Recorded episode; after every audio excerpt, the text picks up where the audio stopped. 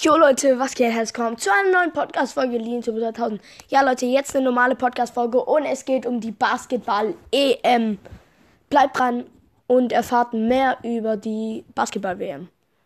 EM, sorry Leute.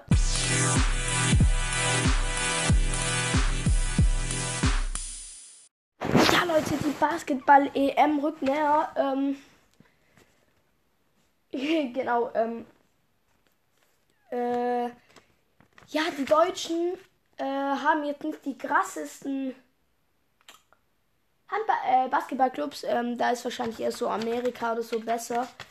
Auf alle Fälle kämpfen 24 Mannschaften vom 1. bis zum 18. September in fünf europäischen Städten. Ähm, für die Deutschen ist es sogar ein äh, Heimspiel, äh, weil die Vorrundenspiele in Köln stattfinden und die Finalrunde vom Achtelfinale bis zum Finale in Berlin stattfinden.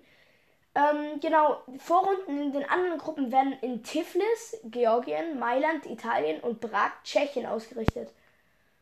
Ähm, genau, die Deutschen können dabei auch hoffentlich auf den Star der Mannschaft bauen und zwar der heißt Dennis Schröder.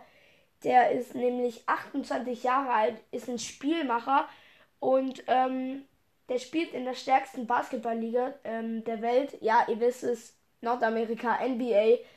Ähm, aber er ist leider vergangene Woche im äh, Spiel gegen Tschechien mit seinem Fuß umgeknickt. Ähm, doch, ja. Der ähm, Dennis, der bleibt trotzdem dran, der macht trotzdem mit. Hat er gesagt. Ähm, weil der will da unbedingt machen. Ähm, für die, der Gewinn ist trotzdem schwierig. Ähm, ja, weil wegen Verletzungen fehlen auch sauwichtige Spieler wie Isaac Bonga, Moritz Wagner und Maxi Kleber.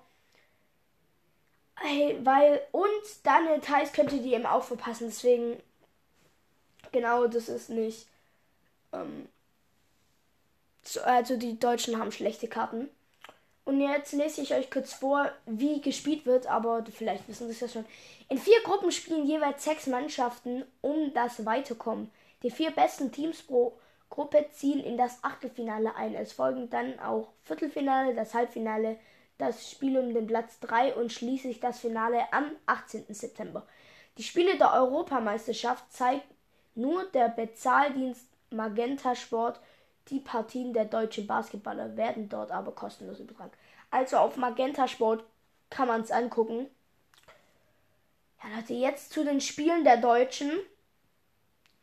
Äh, das ist ein, äh, also das erste Spiel ist am Donnerstag, der 1.9. Ähm, Frankreich gegen Deutschland um 20.30 Uhr. Dann am Samstag, der 3.9.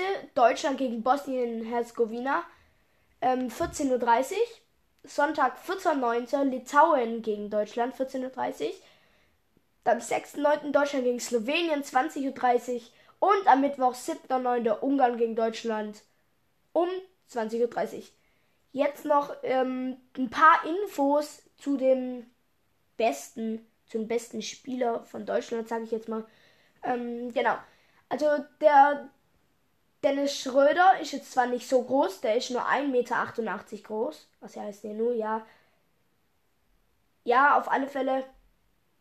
Der ist der kleinste Spieler der Nationalmannschaft. Ja, das ist 1,88 Meter ist schon klein in Basketball, weil ähm, in Basketball stehen ja nur solche 2 Meter Riesen gefühlt immer da. Ähm, der ist 28 Jahre alt und ja, der Kapitän. Houston Rockets äh, hat er in, den, in der NBA gespielt. Ähm, der hat 14,2, wie kann 2 Punkte schießen, egal. Ähm, Punkte pro Spiel erzielt, ähm, also der Dennis in seiner NBA-Karriere durchschnittlich. Und jetzt kommt was krasses. Mit 14 Jahre alt war der alt, als er seine Frau Ellen Ciolo kennengelernt hat. Und hat jetzt zwei Kinder, und zwar eine Tochter und einen Sohn. Ja, Leute, ähm, jetzt noch die wichtigsten Regeln beim Basketball. Äh, Punkte, ja, das wisst ihr hoffentlich, sonst bin ich enttäuscht von euch, weil ich spiele hobbymäßig Basketball. Also wir haben in unserer Einfahrt einen Basketball. Da spiele ich schon manchmal oder halt oft auch.